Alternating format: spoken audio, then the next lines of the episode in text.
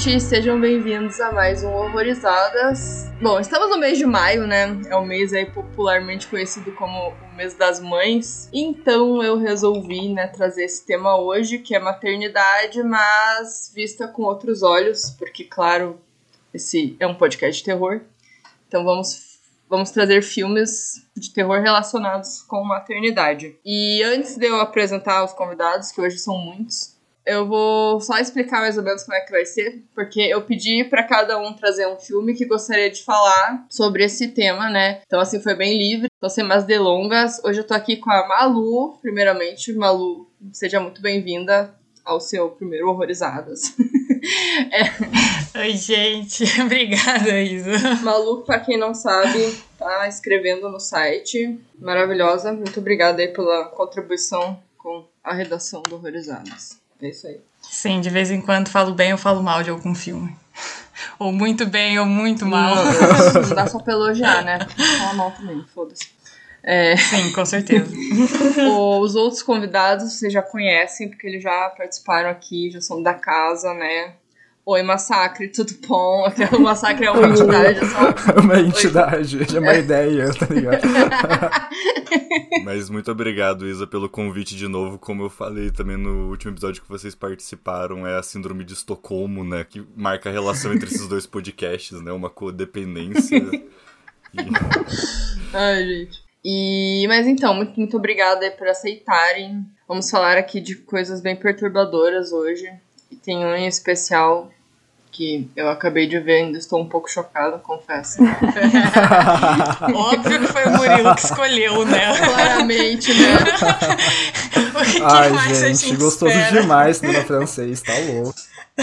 É, maternidade, na verdade, é um tema bem recorrente em filmes de terror, né? A gente vê isso em filmes antigos, mas hoje em dia a gente consegue trazer uma nova leitura para esses filmes. Então, tipo, um dos filmes que a gente vai falar aqui, algumas coisas não eram tão perceptíveis na época, né? E agora a gente consegue falar mais sobre, né? Tem uma visão diferente de quando eles foram lançados, né? Além do que esse tema também é, tem saído muita coisa nova. É um, um que saiu recentemente foi aquele Bad Rest. Eu não assisti, mas é também sobre uma mulher grávida, grávida que tá grávida de alguma coisa que não é não, não é muito boa, eu acho. Então, tipo, parte do, do, desses exemplos aí de filmes de bebê do mal. Não é muito bom. Mas, assim, nesses três anos de podcast, a gente já falou muito sobre esse tema. Mas nunca em um episódio apenas focado nisso. A gente já trouxe episódios de filmes, tipo, filmes separados, né, que focam em maternidade, mas é, eu acho legal a gente abrir essa discussão e comentar mais a fundo sobre como o terror pode mostrar um lado da maternidade que geralmente as pessoas não falam, né? Que, que a maternidade é algo muito romantizado, né? Então o terror tá aqui para quebrar todas essas, essas coisas, né? Eu acho isso muito legal. E, bom, se você gosta desse conteúdo, fique até o final, porque além dos filmes que a gente vai falar, eu vou trazer aqui algumas indicações que a gente já falou nesses três anos de podcast sobre filmes que têm relação com maternidade. Eu não vou pôr na descrição do episódio, vocês vão ter que escutar. Você vai ter que procurar. Vocês não vão saber onde está. Mas, enfim, é, eu quero saber é, os filmes de vocês, então quem que vai ser o primeiro a falar? Enfim, se vocês gostam desse tema, né? Dissertem. Eu sou a favor, particularmente, do Murilo começar com a indicação dele, porque daí a gente já começa com a, a porradaria. Mas com o pé na porta já. É um filme de 2007. Aqui no Brasil ficou conhecido como A Invasora. Em inglês ele é o Inside. E o título original dele é O Ar Interior, que é um filme dirigido por dois caras. E aí a gente vai cair sempre na situação que, tipo, filmes sobre mulheres dirigidos por homens, sabe? Então, ele tem direção do Alexandre Buchilo e do Julian Malri. Ele é um filme que, assim, se tem uma coisa que ah, talvez a única coisa que me incomode pra caralho no cinema é, tipo, ver mina grávida que quer ter a criança sofrendo pra caralho, sabe? Uhum. E isso é esse filme, saca?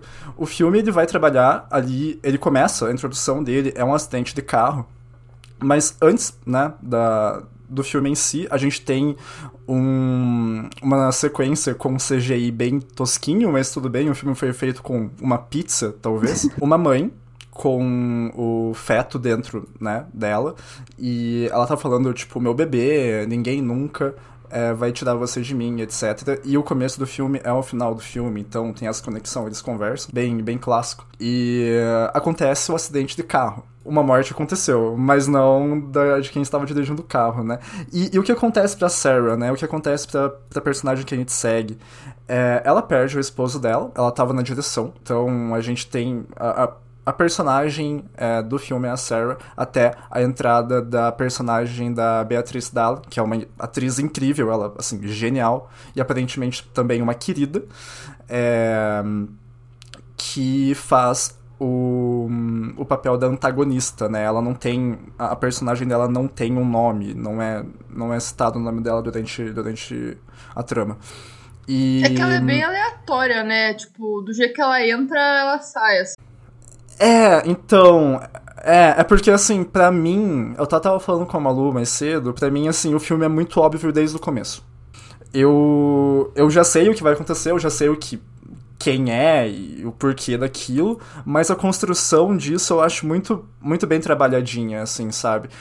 Assim, eu não vou negar que na primeira vez eu já talvez idealizasse que poderia ter conexão com o que aconteceu no acidente do, de carro, sabe? No começo do filme. Só que você só vai ter essa explicação, tipo, no último ato, na, numa das últimas sequências, né? Mas, então, a Sarah, ela sofre o um acidente, ela vai pro hospital e ela tá grávida, assim, de nove meses, né? Então, o bebê já tá praticamente nascendo e é noite de Natal, é dia de Natal, então o filme também é um filme de Natal, não só sobre maternidade. É... Olha só. Pois então, pois veja... Filme família, a, a... pra assistir no, no, no, no dia 25 de dezembro. Com a sua pois é, aprenda, esqueceram de mim, aprenda, sabe? Vou ter que trocar meu filme de Natal. E... A lista de filmes é. de Natal que inclui, então, Grinch, é de Olhos Bem Fechados. Duro de Matar. Duro de Matar. Agora a Invasora. Duro de Matar. Duro de Matar. Ai. Me perdi, eu acho. Obrigado, Finkler. Mas ela no hospital, ela descobre que ela tem que. Tá tudo bem com, com o bebê dela, mas que ela tem que acelerar esse parto porque senão pode dar algum problema. E eles marcam uh, o parto pro dia seguinte já. Então ela volta para casa, ela tem um encontro com a mãe dela no, no hospital ainda, ali na parte do quintal do hospital. E você percebe que ela talvez realmente queria ter aquela criança, né? Ela é fotógrafa, ela trabalha como fotógrafa e de tanto que o chefe dela, é, ele aparentemente os dois são bem próximos, ele ajuda bastante ela depois da, da perda do, do esposo dela. Ela tá tirando fotos de um casal com uma criança e isso é importante mais um pouco mais para frente na trama porque a gente vai perceber ali uma situação de, de stalker, né, pela personagem da, da Beatriz Dalla. Então ela volta para casa e no meio da noite ela é, recebe uma, uma visita inesperada, né? Ali você já começa a perceber que alguma coisa vai acontecer, que a chapa vai esquentar. E é nessa parte que o, o clímax começa, né? É, ela volta pra sala, ela recua pra sala, a câmera dela tá bem perto, e ela percebe que a figura da personagem que está pra fora de casa tá na janela de vidro. E ela começa a tirar várias fotos, assim, só que mesmo com o flash a foto fica muito subexposta. E nesse meio tempo ela pega também e liga pra polícia, ela fala a situação, tipo, porra, tem alguém aqui na minha casa que quer entrar, pá, vem me ajudar. E até que a polícia chega e faz uma vistoria ali na casa, pá, e tipo, pô, não tem nada, não tem ninguém aqui fora, não tem ninguém aqui dentro, você tá sozinha, só tranca a porta. E é isso que ela faz, só que Nesse meio tempo, a Beatrice Dahl já está dentro da casa dela.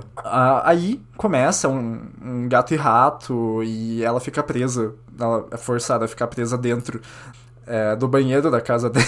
Ela passa a maior parte do tempo do filme no banheiro, né? Só que é muito tenso. Quando ela acha que vai conseguir sair do banheiro, não. Aí ela volta.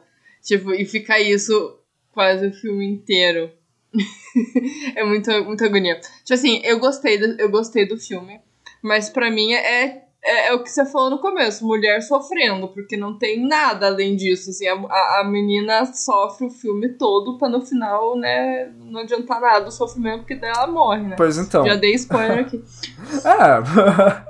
e, cara, assim, é, nessa parte ali da polícia tem um, um, take que eu gosto bastante, que é um take da fachada da casa dela, da porta da casa dela, e você consegue ver a numeração da casa dela, é. a numeração da casa dela é 666, sabe? É. Então, tipo, a metalinguagem respira, sabe? uhum. Tem umas coisas nesse filme que eu não sei se, se é, ele só colocou como pista, mas é. Ou sei lá. Mas tem uma hora que ela tá no quarto, a, a Sarah. É Sarah, né? Uhum. Tá no quarto, deitadinha, bonitinha. E aí a, a outra tá no telefone. Eu não sei se ela tá no telefone. Eu não lembro. Eu sei que ela tá de pé e a silhueta dela parece que tá mostrando ela grávida. Sim, sim, não, sim, sim. Eu fiquei, caralho, eu fiquei pensando, será que ela era uma mulher que, tipo, tentou engravidar, nunca conseguiu e tá querendo uhum. roubar o filho da outra, tá ligado? Sei lá. Eu tava pensando que ela era amante. Eu, eu tinha certeza que ela era amante. É, eu fiquei pensando em alguma ligação.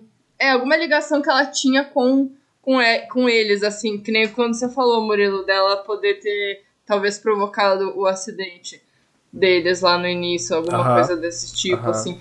Porque, tipo, eu sei que o filme pode ser só uma mulher obcecada e ponto, sabe? Foda-se. A gente sempre vê um motivo nos filmes, aí eu acho que a gente fica meio acostumado a, a, a ver isso, né? E quando o filme não te, não te mostra necessariamente um, um motivo, né, pra ela ter feito tudo aquilo, você fica querendo achar coisa onde não sim, tem. Sim, eu, eu, gosto, eu gosto muito mais de quando o filme não te dá a explicação da motivação dos personagens que fazem os antagonistas, é, muito mais do que quando realmente tem um motivo. Tipo, Funny Games pra mim, tipo, é o ápice disso, sabe? Um ponto que eu acho interessante de destacar é que, primeiro, né, a Malu obviamente achava que era amante porque ela consome doses não saudáveis de sertanejo, esse é um primeiro ponto que eu tenho. amante não tem lar. Desculpa, eu sou cria da Marília Mendonça, entendeu? Entendeu? Esse é o primeiro ponto que eu queria destacar. Mas o segundo é que hum, o filme ele, ele segura muito bem essa questão da motivação, porque por mais que ele dê uma motivação sim, no final, sim. você realmente só vai saber nas últimas cenas do filme, literalmente na última cena também, que é tudo realmente fe é que ele fecha né, o ciclo dele da, da cena inicial e da cena final, que são a mesma, né, basicamente.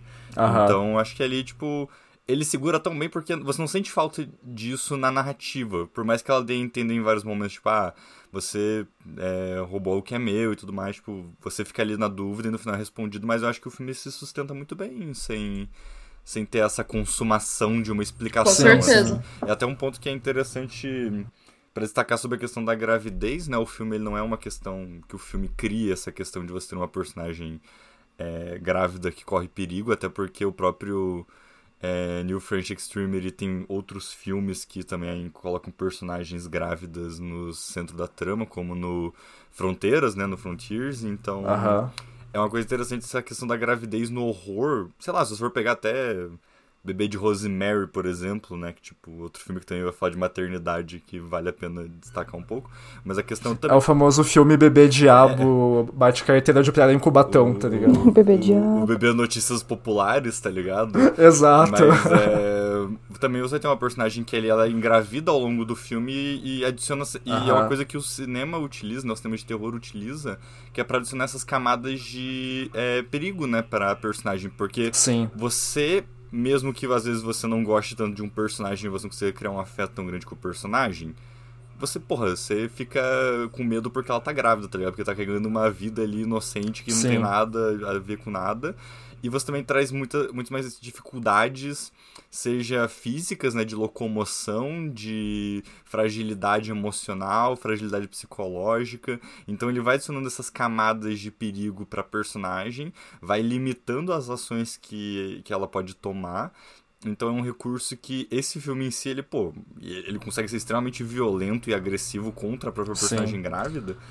É, ele, é, ele, ele, ele, leva até né? tipo, tipo... o limite do limite, né? Da porra do. Ele, ele, da violência, mas... ele ainda destaca o sofrimento do bebê, né? Que do está bebê, dentro da barriga. Sim. Porque vira e mexe mostra ele, né? Tipo, ele até faz expressões assim, tipo, sei lá, É, estou tipo, caralho, estão me dentro. fodendo. É, É, exatamente. Mano, Isso é foda. a, a parte. A, a sequência do banheiro, tipo, uma das, né? Mas, cara, a. a ah, aquela. É horrível. A. tesoura no umbigo. Ah, a cena do umbigo é medonha. Eu É fico tipo, medonha aquela cena. puta que Porque pariu. umbigo, eu tenho agonia de umbigo. A, a bolsa dela estourando. A bolsa dela estourando no banheiro, pra mim, também é uma parada muito complicada. O parto, né? A cesárea no final também, eu acho. Ah, assim, quando ele bate com o cacetete na barriga dela, aí sai aquela. Ah, sim, total. E, mano, que porra é aquela? O moleque só volta à vida. Tipo, ele tá um zumbizão. É Ah, como se algo tivesse aquilo foi possuído ele. Isso não tem explicação. Sabe? Tipo. É, tipo, mano, é, essa é uma das paradas que eu real tento esquecer do filme, porque não faz sentido. Saca? Tipo, não faz. E- mas, ok, né? Como o Finker tava falando, é, são essas camadas que o cinema de horror trabalha que deixa, que faz ele ser um dos gêneros mais, mais ricos do cinema, né? Não só talvez do cinema, mas. É, por justamente conseguir trabalhar tão bem com a questão do drama, com uma questão até Sim. familiar e tal. Ah, e eu, eu acho que o, o Inside é um filme que trabalha muito, muito, muito bem isso. É, e totalmente violento, né? Assim, tipo, porra, o, o, o tanto de sangue que existe nesse filme, sabe? Mas então, a questão da maquiagem também eu acho muito interessante. Eu acho que a maquiagem tem, boa. tem um trabalho, assim, de, de relevância no filme. Mas, porra, a cena da, da Beatrice Darcy dando um cigarro. Melhor cena do filme. Foi tão satisfatória. Foi satisfatória. Mano, incrível. Isso é cinema, entendeu? Isso é, É, é. cinema. Que é um filme que eu vi o filme só uma vez, eu só vi ele em 2020, no meio de 2020, quando tava no auge da pandemia, assim. E eu lembro de tudo que vocês estão falando, assim, eu lembro de muita coisa do filme, ele é muito, ele é muito memorável. Sim, total, total. Nossa, mas uma coisa até que eu ia falar do filme é sobre, tipo, eu sei, inclusive, critico muito essa, né, essa parte da violência toda que ele tem e tal, que às vezes é um pouco gratuita, mas eu acho muito interessante que dá pra até você levar pra uma crítica esse filme, assim, de tipo assim, até onde essas duas mulheres vão por um filho, entendeu? Sim, Principalmente uma É. delas, assim, tipo assim, literalmente perder a vida, perder tudo, qualquer dignidade, qualquer parte do corpo, tudo literalmente elas vão perder pra proteger ou pra ter essa criança, sabe? Eu achei isso muito legal se você levar pra um outro lado, não só dessa tipo violência e desse clichê delas querendo ser mãe e coisas assim. Eu acho que dá pra levar até pra Bem, outro a lado. Sarah mata a própria mãe, Sim. né? Tipo, não por, não por vontade e tal, mas ela mata a própria mãe. E ele é muito direto, né? Mas eu go- gosto- gostei disso no filme. Ele, as coisas já começam a. Não precisava de mais minutos do que aquilo. É. Não, total, É isso. total, total. Eu acho que só não vai ter mais nenhum filme que é do New French, né, no, no episódio de hoje, né? Então, só pra recomendar também tem o texto que eu e o Murilo a gente escreveu pro Cinemagem do ano passado, que foi inclusive o evento que fez a gente conhecer a Malu. Grande evento, E- Cinemagem. Que daí a gente tem o texto que tá disponível online, que é representação e violência no New French Extreme e discussões sobre o feminino na onda francesa de horror extremo. Vou colocar lá no, no- na descrição. Ah, só mais uma coisa, só mais uma coisa. O filme, ele teve cinco indicações e nove vitórias em diversos festi- é, festivais, assim. Então, né? No Festival Murilo de Castro de Cinema. Sucesso aqui em casa. Exato, exato. Fez sucesso aqui em casa. aqui. Que maldade você fez comigo. Fonte, vozes da minha cabeça. Fonte e MDB.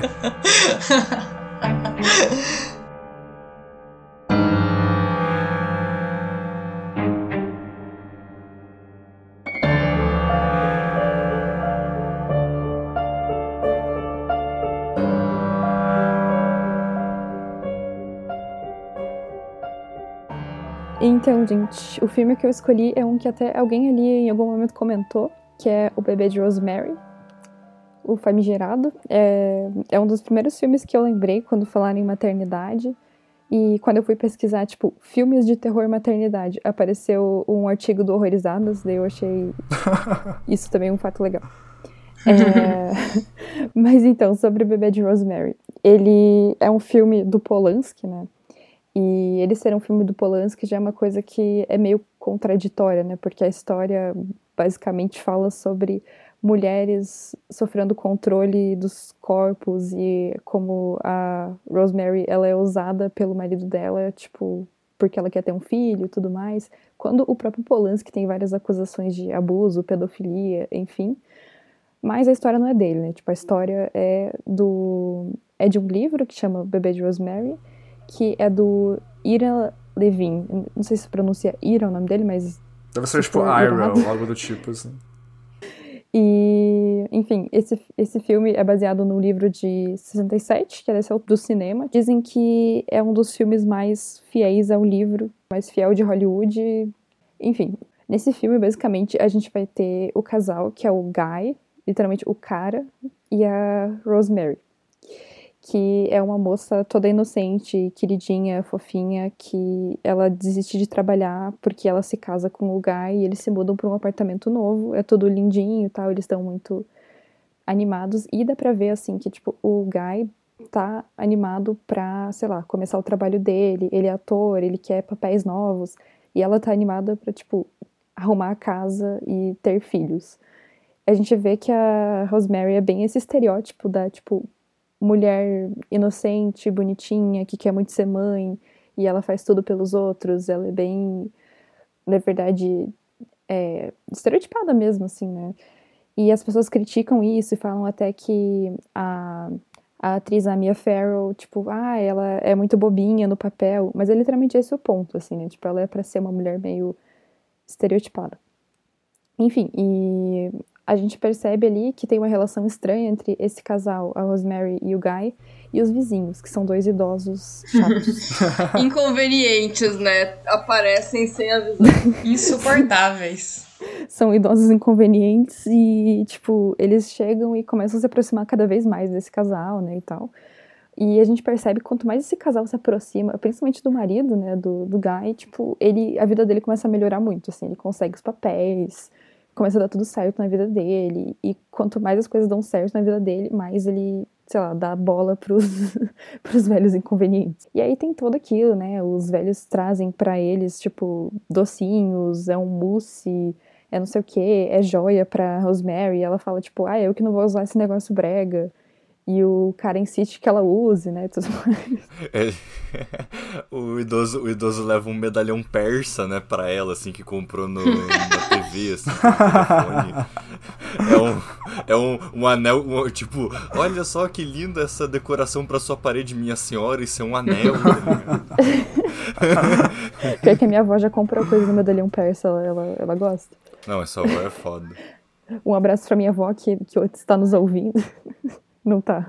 Tem um detalhe legal nesse filme que ele foi gravado num prédio muito famoso, né, em Nova York, que é o onde o John Lennon foi assassinado, não foi algo assim? É, pois então. É o edifício Dakota.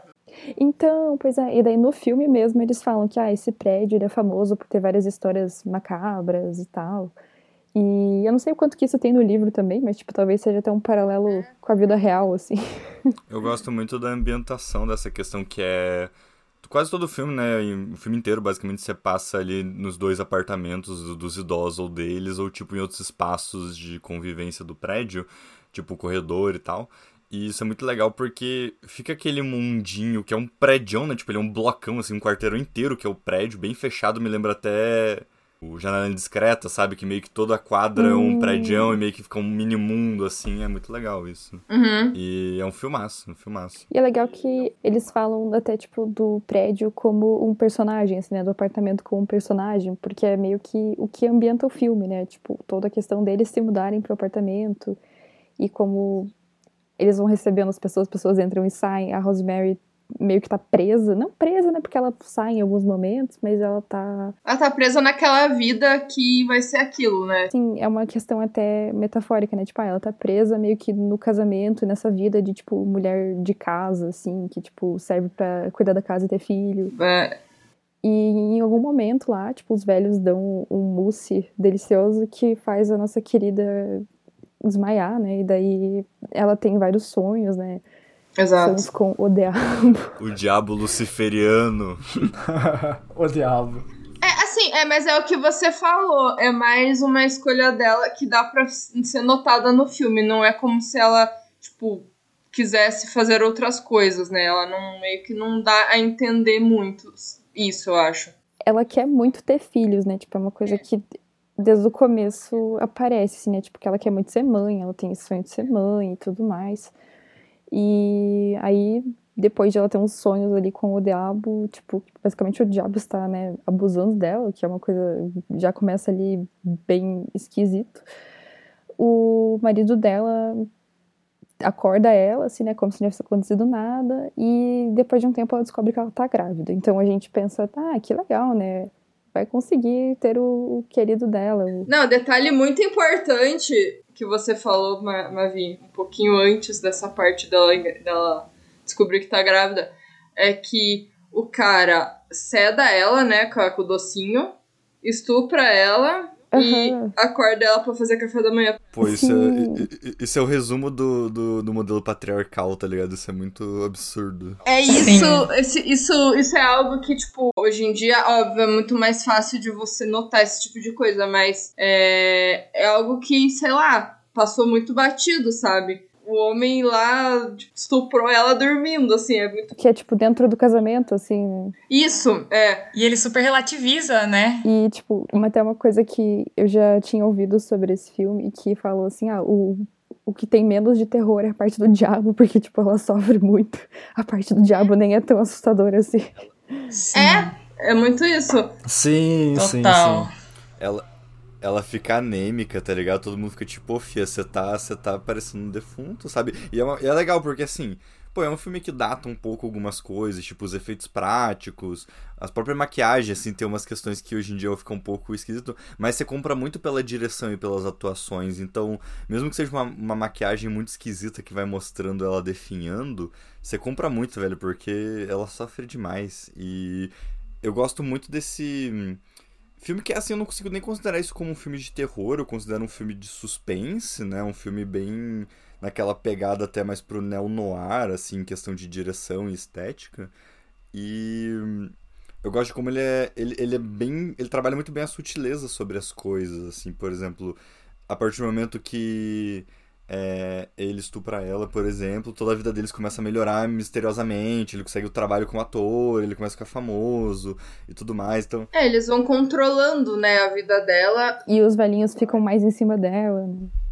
Isso, e tipo, ah, vem e fica tipo, ah, come tal coisa, tome tal remédio, tome tal coisa para o bebê, e tipo, é muito doido. Que eles trocam de médico pra ela ir pra um médico que é, que é o médico deles lá, não, você tem que ir nesse médico, ele é o melhor. Aí ele começa a receitar umas coisas para ela comer, para tomar, para alimentar, né, o, o bebê diabinho lá, né? Então tem que. Aí ela começa a sentir muita dor e sei o que, ninguém acredita nela, tipo, ela é descredibilizada toda hora, né? Bem... Pois é, isso de não acreditarem nela é uma coisa que pega muito no filme, né? De tipo, todo momento ela também parece que questiona a sanidade dela, porque ela, ela sabe que tem uma coisa errada, o corpo dela tá estranho, tudo em volta tá estranho, mas o tempo inteiro as pessoas questionam, tipo, não, você tá louca, não, não é isso. E é uma coisa que, né, é muito atrelada às mulheres, né, tipo, ah, não, exagerada, louca. E é, um, é uma coisa também muito sutil, que, tipo, você pode ver isso sem relacionar com, sei lá, a vida real, mas é uma parada muito interessante, né, do filme. E eu só fico pensando aqui, tipo, o, tanto o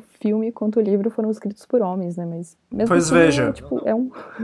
Não, não, o, o, filme, o filme foi dirigido pelo Polanski, né? A contradição mais bizarra que é possível, então, pô. Né, então, já começa aí. pois é. É autobiografia. A autobiografia dos meus atos pela visão Também. da minha mulher, né?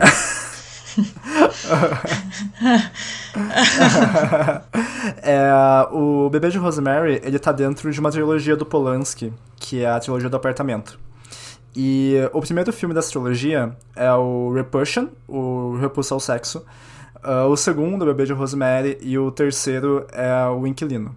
Então são. Que é uma trilogia não oficial, né? É, assim, ela, tipo, ele não, não idealizou a trilogia, né? Mas ela foi criada, tipo, né? Depois que os filmes foram foram é, lançados porque envolvem apartamento, todos funcionam dentro de, de locais bem, bem condensados.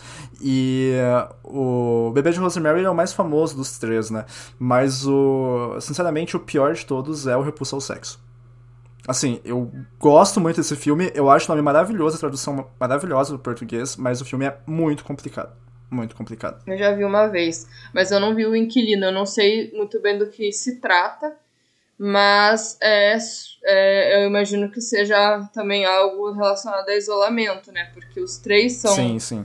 Tem muita relação com isolamento. Por mais que ela não, não tenha. não estivesse sozinha, entre aspas, ali, porque tinha o, o, os vizinhos, tinha o marido, ela tava sozinha porque ninguém. Tava todo mundo contra ela, né? Então é meio que uma solidão, né? É, e a parada, tipo assim, a partir do momento que ela tá grávida, meio que ela perde o direito sobre o corpo dela, assim. É, é uma coisa também que daí é um discurso que vai além do filme, né? Tipo, ah, quanto que, sei lá, uma mulher grávida perde o direito de decidir sobre o que ela quer ou não, tipo, sobre, sei lá, até ter o bebê ou não. Que no caso dela, ela em nenhum momento fala que ela não quer ter o bebê, né? Tipo, é bem o contrário.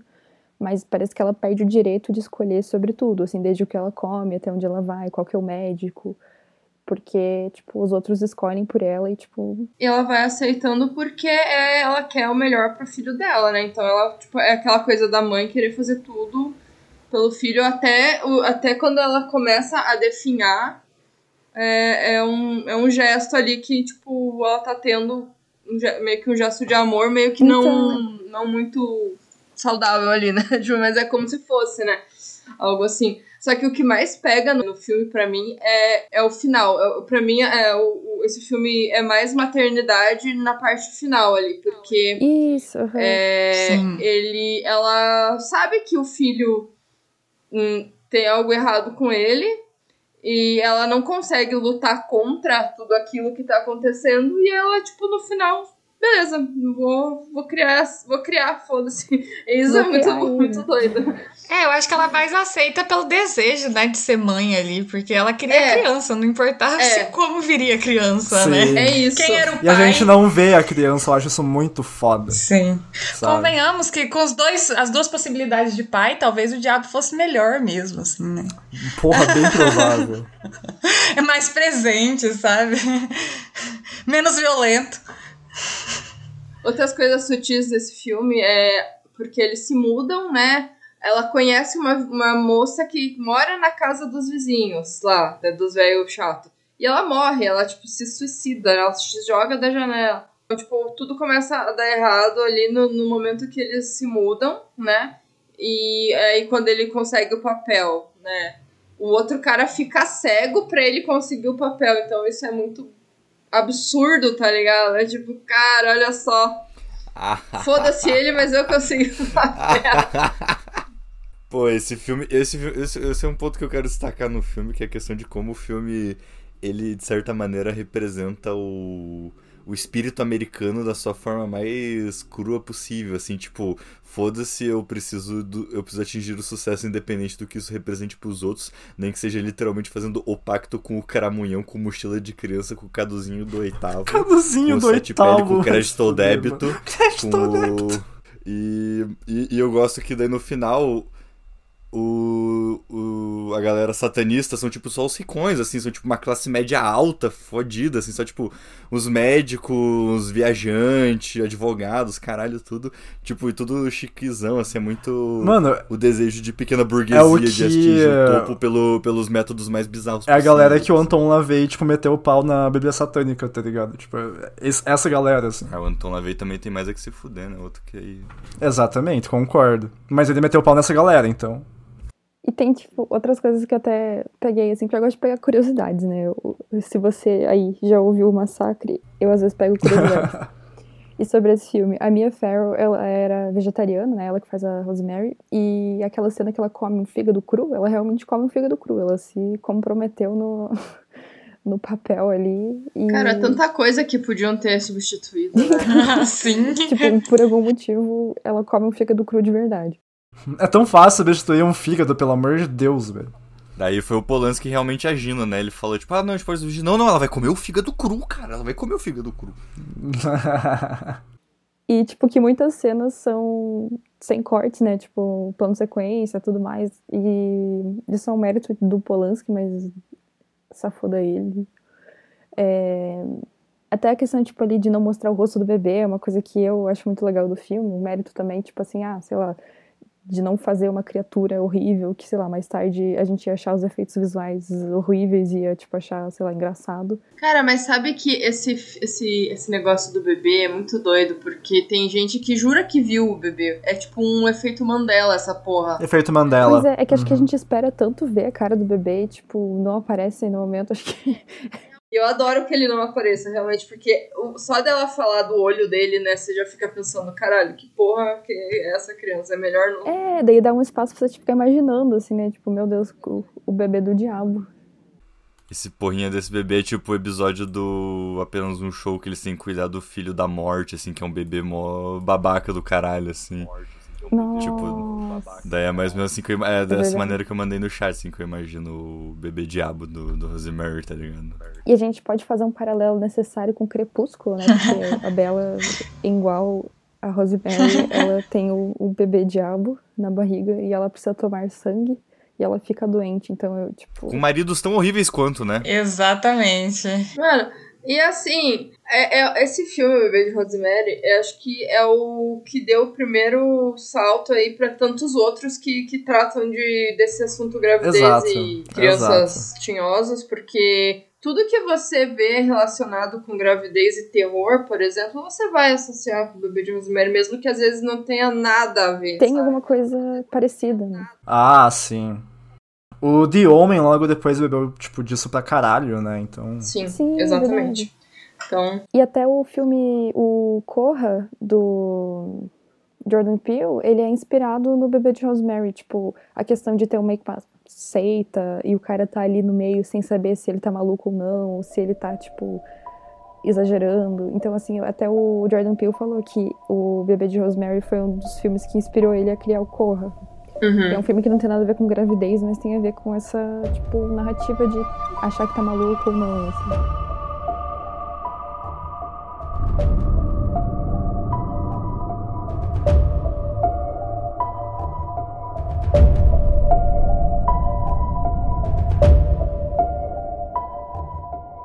Vai ser bem breve até a minha explicação do meu filme selecionado aqui.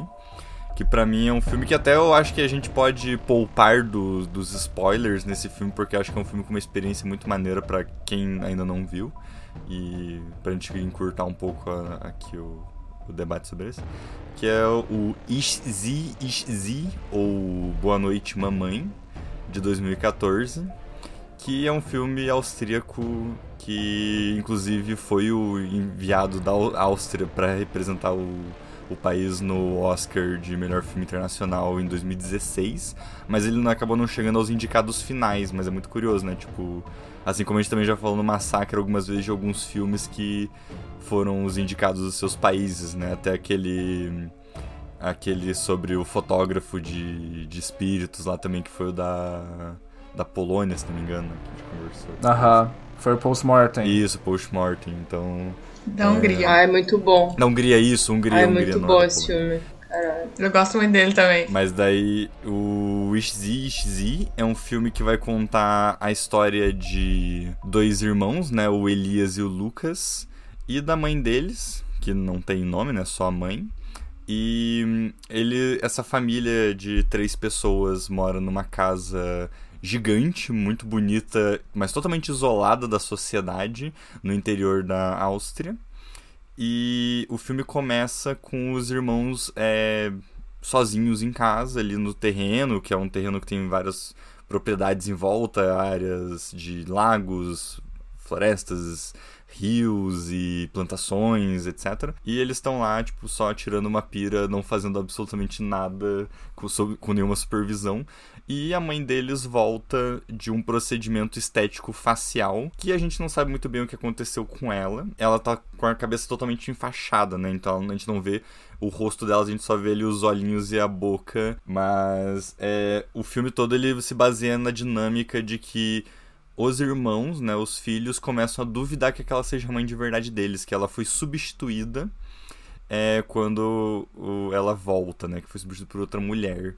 E é um filme que é muito, muito, muito bem dirigido. É uma experiência incrível porque É, o filme todo você passa na. Ele é dirigido na perspectiva dos irmãos. Você começa a comprar muito a questão da paranoia deles. Então, o filme todo sobre essa paranoia que você, enquanto espectador, vai se questionando e se duvidando. E a própria relação dos irmãos e a condução da perspectiva dos irmãos é muito esquisita, é muito deturpada. E você vai descobrindo ao longo do filme as questões que envolvem também essa, essa família, assim.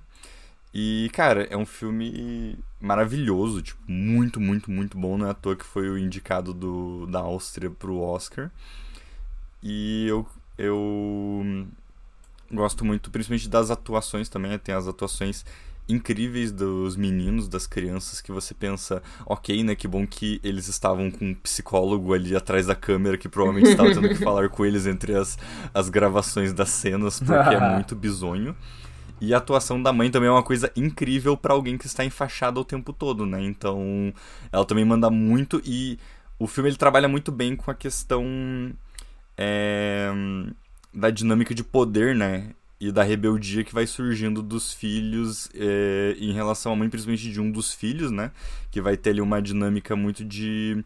Com, muito conflitiva com a mãe sempre, né? Eles sempre vão estar tá é, brigando e discordando e se maltratando ao longo do filme. E daí, tipo, se torna também essa questão do, do ódio que ele vai construindo pela mãe. É muito bom, é um filme excelente e eu gosto muito sempre de filmes que fazem com que você comece a concordar com um ponto de vista extremamente paranoico e bizonho. Tipo, você começa a comprar um discurso totalmente é impossível, tipo, é, à primeira vista, e você vai sendo conduzido por uma direção muito boa. É sempre um mérito do diretor quando isso sabe acontecer, assim, mas é, é um filmaço, então.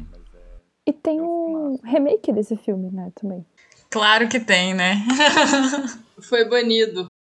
Não, não falamos sobre isso, não falamos sobre isso aqui. Tem, que é horroroso. Não falamos sobre isso, não, não, não fala disso, mas vi. Aquele que não pode ser citado. E, obviamente, é estadunidense, né? Porque estadunidense. Porque americano não... não, tem legenda, né? Americano não... Exato. E, tipo, a gente não, nem pode enquadrar, tipo, como norte-americano, porque, tipo, existe também o país Canadá, e lá o pessoal lê legenda incrivelmente, sabe? Tem a ali a região do Quebec que fala francês e tudo mais, mas, cara, norte. No, estadunidense é muito filho da puta. É ego, né, cara? Tipo, vamos fazer o nosso. Ah, é, é. Então, é muito isso que o, o que o Victor falou. É você consegue comprar a paranoia, que é uma ideia muito absurda. Cara, por que, que tua mãe ia ser substituída, tá ligado? Não faz sentido, não é uma coisa plausível. Não... E você começa a ver que ela tá estranha também, mas é porque é na visão dos garotos, né? Então você, você também estranha.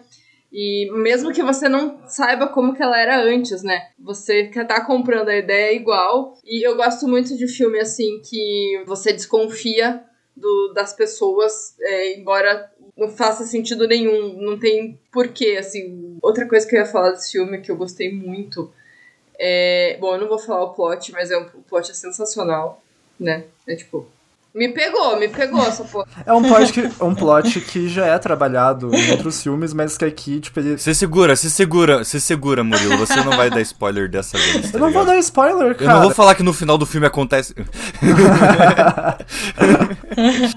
o moleque tá é, morto. Não, não tem mãe, tá ligado? No final, nós somos as mães deles, nós falhamos, né? Essa que é a mensagem do filme. Sim. Uma, uma, curiosidade só do filme também é, que é legal de destacar é que o Elias e o Lucas, né, os dois irmãos, e são Elias e Lucas, é, Elias e Lucas Schwartz. Ah, o nome deles é. São o nome deles mesmo e. e eles são muito iguais. Não é um único garoto fazendo um papel de dois, entende? Não, que às vezes isso acontece, né? Ah, se eu não me engano, o, o, o, o Não Falado é um menino que fez o papel de dois, né? O Não Falado? O Não Falado é o remake, que droga. Ah, sim! Ah, é, é, o Não Falado. É... Até nisso não tem a competência de contratar atores gêmeos pra pois fazer. Pois veja. Pois então. Mas eu ia falar que. Eu, esque, eu esqueci o que ia falar do, do, desse filme também, que eu, que eu gostei muito. É, eu acho que é um medo muito, muito absurdo, mas é um medo muito tenso você não reconhecer a sua própria mãe ou o seu próprio filho, ou enfim, a, a pessoa que você tá junto. Por algum motivo você não, não reconhece mais ela. Isso eu acho legal. Eu acho muito estranho. Eu, não, eu só ia falar que eu acho legal, ah, talvez, que o filme aborda um pouco uma falta de confiança, assim, tipo, literalmente, dos dois, assim, que eles não conversam, não tem diálogo, não tem é, uma amizade ali, sabe, de, de mãe para filhos e coisas assim, porque. E me lembrou muito Speak No Evil com algumas coisas, de, tipo, dela ser muito sonsa, assim, sabe? De, tipo, assim, dela aceitar as coisas muito Sabe? Tipo assim, porra, é uma criança, você tem que, tipo, conversar com seu filho. Vocês estão passando por algumas coisas, algumas situações, você, sabe? Tem que conversar, tem que ter um diálogo ali e nada acontece, ela só aceita, ela vai aceitando, até chegando na, nas coisas mais absurdas que pode acontecer, assim. Eu achei, eu acho legal, assim, que é essa parte, assim, de, tipo, extrapolar muito uma coisa que poderia ser muito simples de resolver, talvez, sabe? Sim. E ao longo do filme você vai descobrindo, né, que tem toda uma questão do passado, da família. Tipo assim, ele. É, não é uma coisa super complexa, mas, tipo, o filme ele faz muito bem como contar isso aos pouquinhos e de maneira bem fragmentada. É bem legal. Eu acho que ela é. Eu acho que ela releva por conta do, do, de alguma coisa dos garotos. Sim. Que, que, que enfim, né? Daí é o spoiler. Até tem a questão do pai das crianças, né? O pai das crianças também tem uma questão ali que mostra o porquê que a mãe é sozinha, porquê que ela, ela que cuida das crianças.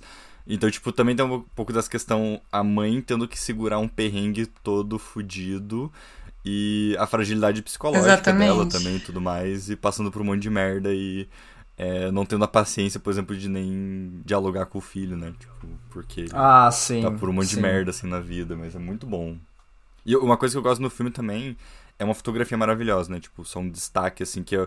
Tanto um tratamento de imagem também que é incrível, mas a, a, a, a câmera faz é, a linguagem da fotografia, depois que você vê o filme, ela faz é, muito mais sentido, porque ela sempre tem um aspecto de sempre ir de costas, geralmente, no, no, no, num dos irmãos, assim, e vai fechando, né, o, o movimento da câmera, assim, ele vai indo pra frente, atrás até as costas da criança e vai fechando só um enquadrado num, num, cômodo. É muito bom, assim, tem muito simbolismo que você só entende depois, assim, é uma segunda vista. É bem legal isso.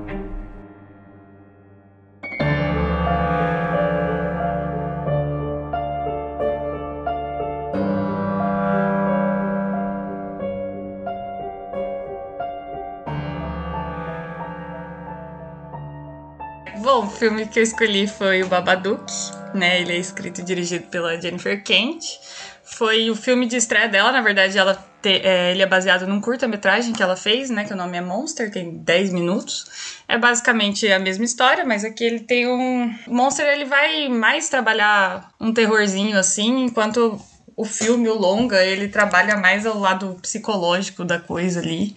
É, o filme fala né, sobre essa mulher que ela vai dar à luz a uma criança e no caminho para ir para o hospital, ela tá com o marido, ele sofre um acidente, o marido morre e ela, né, tem que criar a criança sozinha, basicamente. Basicamente não, sozinha, né, só com a ajuda de tipo assim algumas amigas e tal. E se passa seis anos depois do acidente, né, um pouco antes dele fazer sete. É... E a criança fica problemática porque ela está totalmente fodida, tendo que ficar com ele sozinha e ele só dá trabalho, ele é insuportável. Eu não aguento o quanto essa criança é insuportável. Ele grita, ele dá trabalho na escola, ele, né? E, enfim, um certo dia ele começa a falar que tem essa entidade, né, o Babadook, na casa deles e que tá assombrando ele, enquanto ela fala que não tem nada, que é coisa da cabeça dele, até que ela realmente começa a sentir, né, que existe, que, que parece ter alguma coisa ali. É... Enfim, eu também não, não vou falar, não vou falar o filme completo assim, mas o que eu gosto muito desse filme é exatamente como ele aborda a maternidade por um olhar que não é romantizado, assim, porque você sente o cansaço dela, tipo, do começo ao fim. Você, tipo, tá, é, ela tá simplesmente. Ela não aguenta a criança. Por mais que você vê que ela gosta, que ela ama o filho dela, tipo. É, o filme só trata e só, e só foca mais no cansaço dela, dela não conseguir dormir, dela não. dela é, ficar, tipo, puta com ele pedindo para ela fazer comida e coisas assim, dela não conseguindo trabalhar e né, da relação até da criança com tipo os amigos que ele estraga todas as relações sociais que ela tem e tal porque ele é uma criança um pouco chata e problemática então tipo eu, eu acho muito bom do filme dele focar exatamente nisso e o filme né ele o que a galera fala, e o que eu acho também muito, é que ele é uma alegoria, né, para uma depressão pós-parto.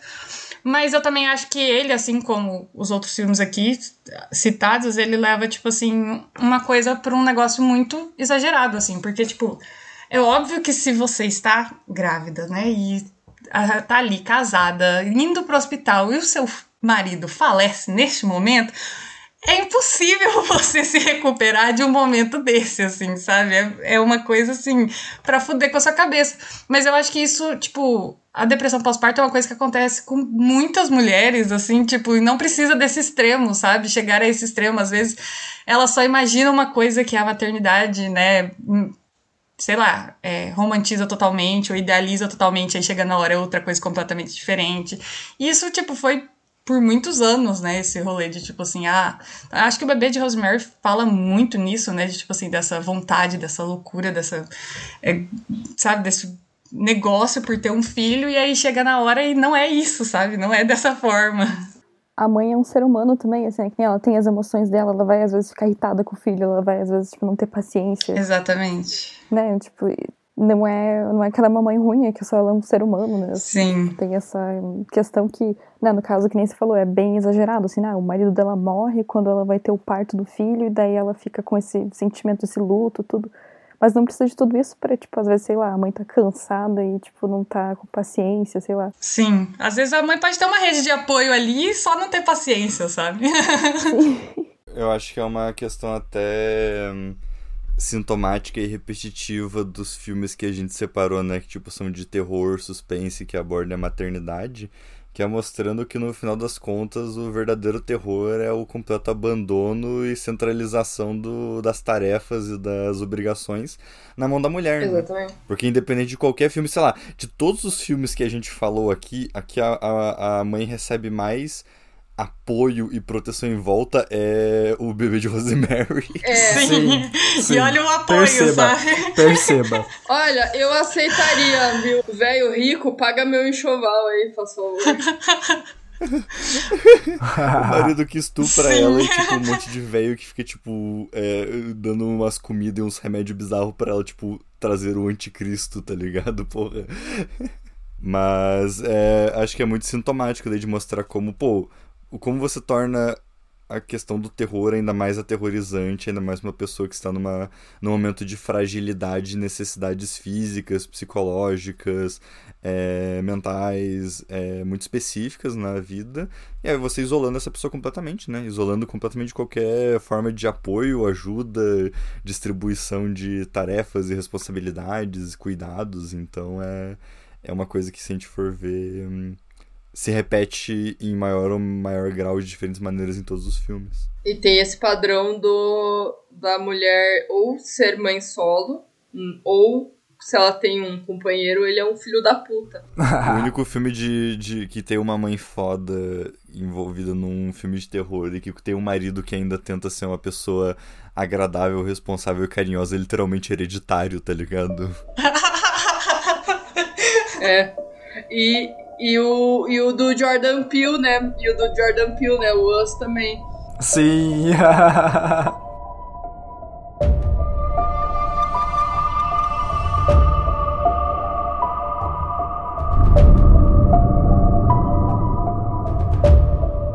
Ah, então, gente, eu vou falar o meu aqui. Que eu, eu acho que do, de todos os que foram falados, ele é o mais fraquinho deles, assim.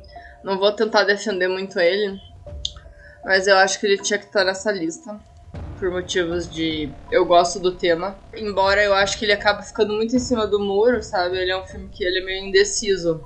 Ele quer tanto deixar a gente na dúvida que eu acho que ele acabou ficando em cima do muro e, e quando você começa a pensar que ele pode ir para um lado, você começa a achar uns, uns furos nele, aí você tenta jogar ele para outro e também não, não dá muito certo.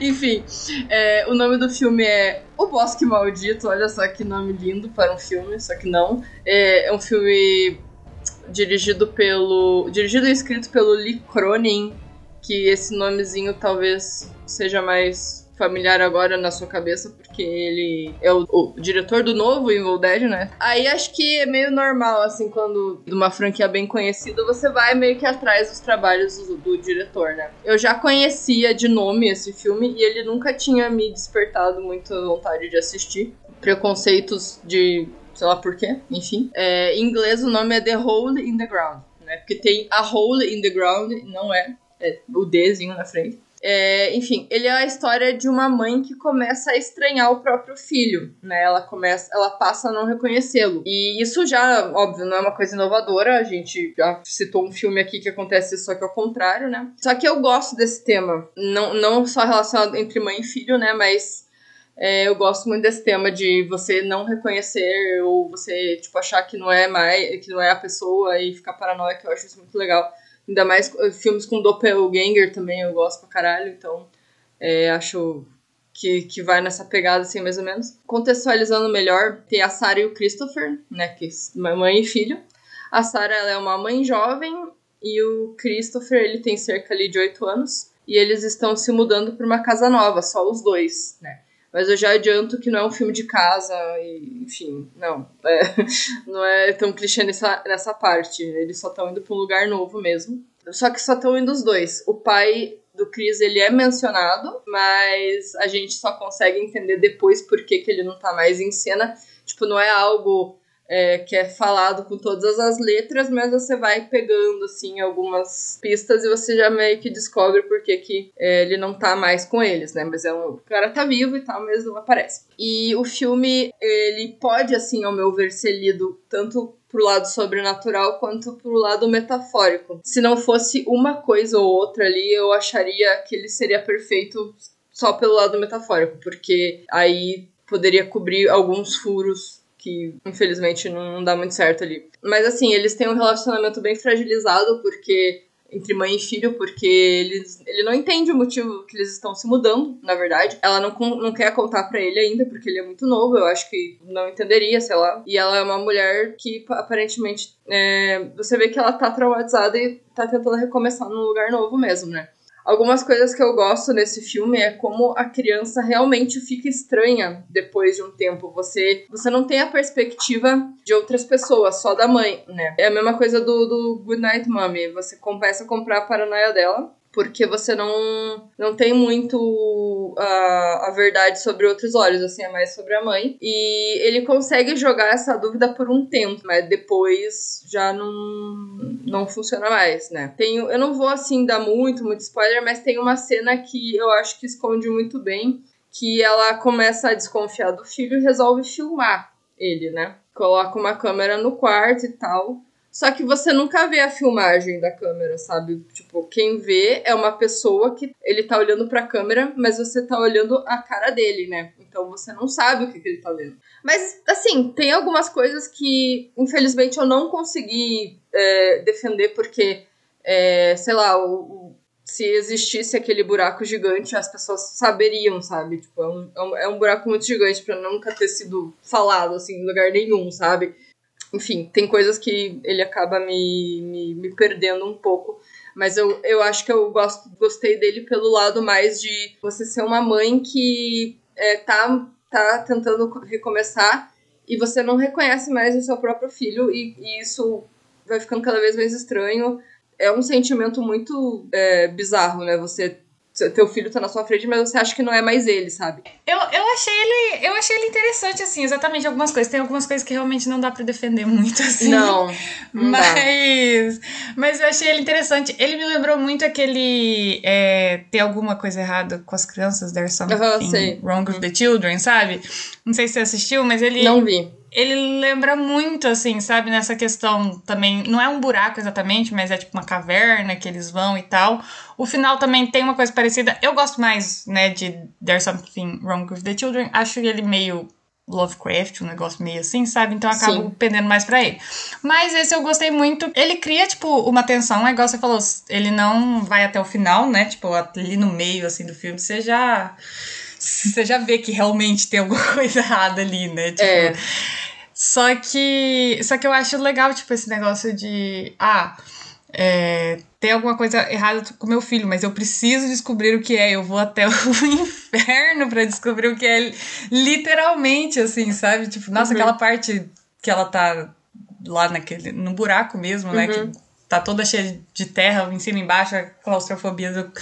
Exato. Eu acho, eu acho horrível, eu acho péssima, tipo, de de ruim, assim, de dar nervoso mesmo. Mas eu acho muito legal esse negócio de colocar, tipo, nossa, igual você falou da alegoria mesmo uhum. e tal, e de como essa mãe foi realmente a, até os últimos né, lugares do mundo para conseguir ter a criança dela de volta e coisas assim. Eu acho, eu acho interessante essa parte do filme, sabe? Sim, é, se, se esse buraco fosse realmente metafórico e não fosse Sim. algo partindo pro sobrenatural ou, ou pro. Físico. E por que, que ela não reportou aquele buraco ali, sabe? É um buraco muito grande, é perigoso, entendeu? É perigoso. Tem uma criança morando ali perto.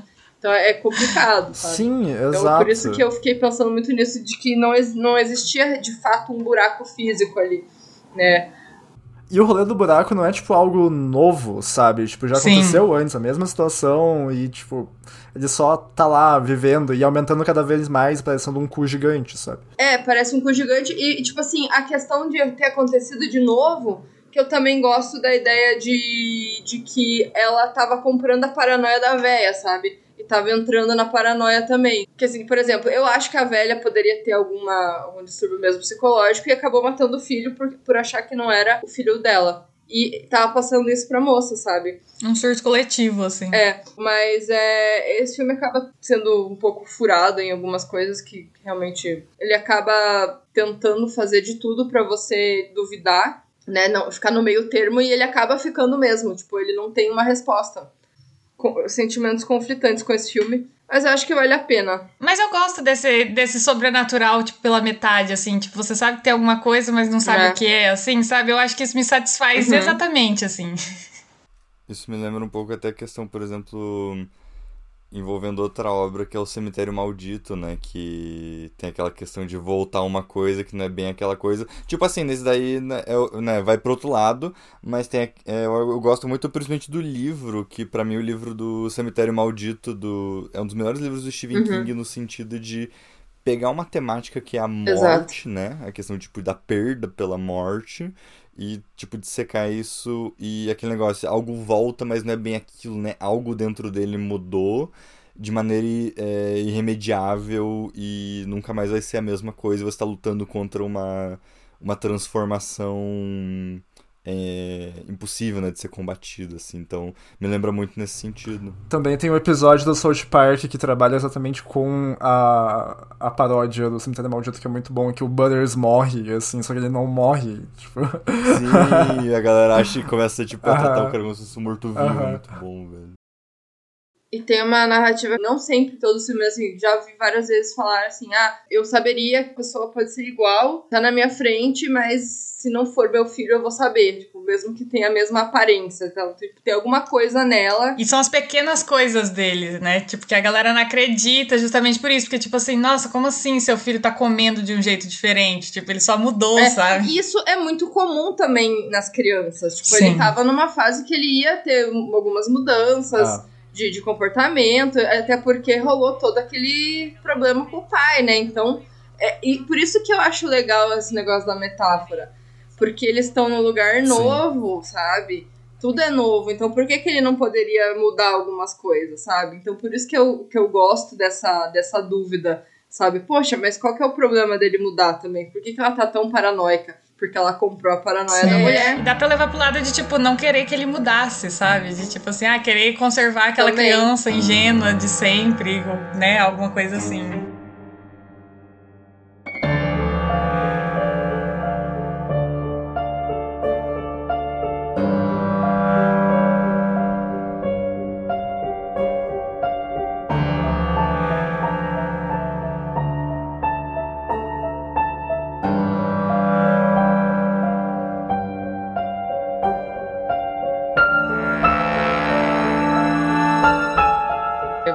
Assim, eu acho que deu pra falar bastante dos filmes.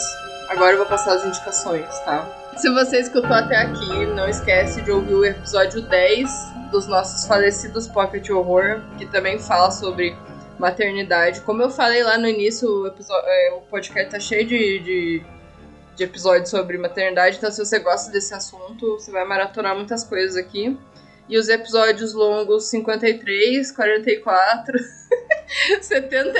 Eu tô falando que eu tô cheio de números. Episódios 53, 44, 74, 37 e 84 são também sobre filmes sensacionais relacionados ao tema de hoje. Alguns deles estão na lista, que eu também vou deixar linkada aqui, que é uma lista que a Monique fez com os 10 filmes sobre maternidade que está super bem ranqueado no Google, segundo a Mavi. e tem um texto da Paty sobre um filme muito bom também sobre maternidade. Não é só sobre isso, mas ele fala muito sobre que é o Resurrection. E o texto do Vitor e do Murilo também, vou deixar linkado aqui para vocês. E eu acho que é isso, gente. É, se vocês quiserem falar um pouco mais do massacre, é, e Malu também, se quiser falar um pouco mais de você, que você é a convidada que nunca tinha participado antes também, que o pessoal não, talvez não, não conheça, então também falem aí. Eu vou definir o massacre como a matéria da qual os sonhos são feitos, né? Então, é um lugar de muita amizade, risadaria para esboçar uma sorrisa, venha rir, chorar e se emocionar com a gente. Mas, doutor. Mas e lembre-se, o, o, palha, o Palhaço Massacre Podcast está na, na barraca do, do, bairro Spotify na sua cidade e em outros agregadores de podcasts. Mas falando sério, gente, a gente faz é, episódios. É, tentamos fazer episódios quinzenais, né? Mais uma vez estamos falhando nessa semana de lançamento, que não vai. que talvez tenha ou não, mas muito em cima da Vai ter gravação. É, mas a gente tem essa pegada mais de, ao mesmo tempo, sermos inacreditavelmente burros e vocês perceberam as piadas que a gente faz é disso. A gente ainda estava contido aqui porque estamos na, de visita, né? Então, mas é disso para baixo e a gente quer equilibrar isso com também debates acadêmicos e teóricos. E a bancada sou eu, né? O Finkler, a Mavi e o Murilo que fazemos parte e a Isa e a Malu também já participaram em vários episódios, também tem outros é, convidados e outros projetos que a gente vai tocando pra frente. E eu também quero destacar uma coisa que é o Murilo está começando a publicar textos sobre filmes de terror. Então, quem quiser ver o médium dele, que é a Love Letter to é, Horror Cinema, né? É esse o nome? Isso. Manda o link aí que eu já ponho ali também. E hoje ele escreveu uma coisa. Uma coisa, eu escrevi uma coisa. Ai, gente, não sei como me definir, a não ser que eu gosto muito de palhaços assassinos, sertanejo e falar merda no Twitter. Basicamente, é, são os meus três pilares. E defender o Ari Aster. Defender o Ari Aster sempre, mas, mas aí é meu trabalho sério, entendeu? Quando eu quero ser séria, eu estou escrevendo, defendendo os filmes que eu gosto ou falando muito mal dos que eu odeio. Então, assim, eu não tenho um meio termo normalmente, mas, né, quando eu estou sendo ainda mais séria, eu estudo sobre mulheres no cinema de horror brasileiro, né?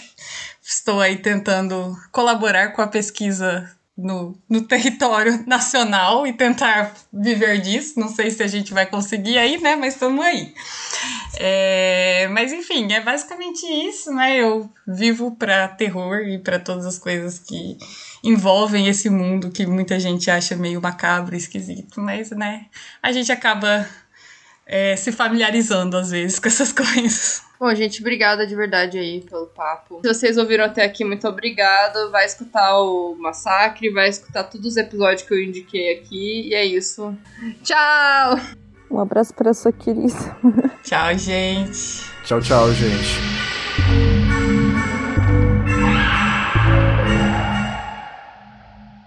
Acho que eu, a gente pode encerrar quando eu falo um abraço pra sua mãe, tá ligado? E encerrar dessa maneira, tá ligado?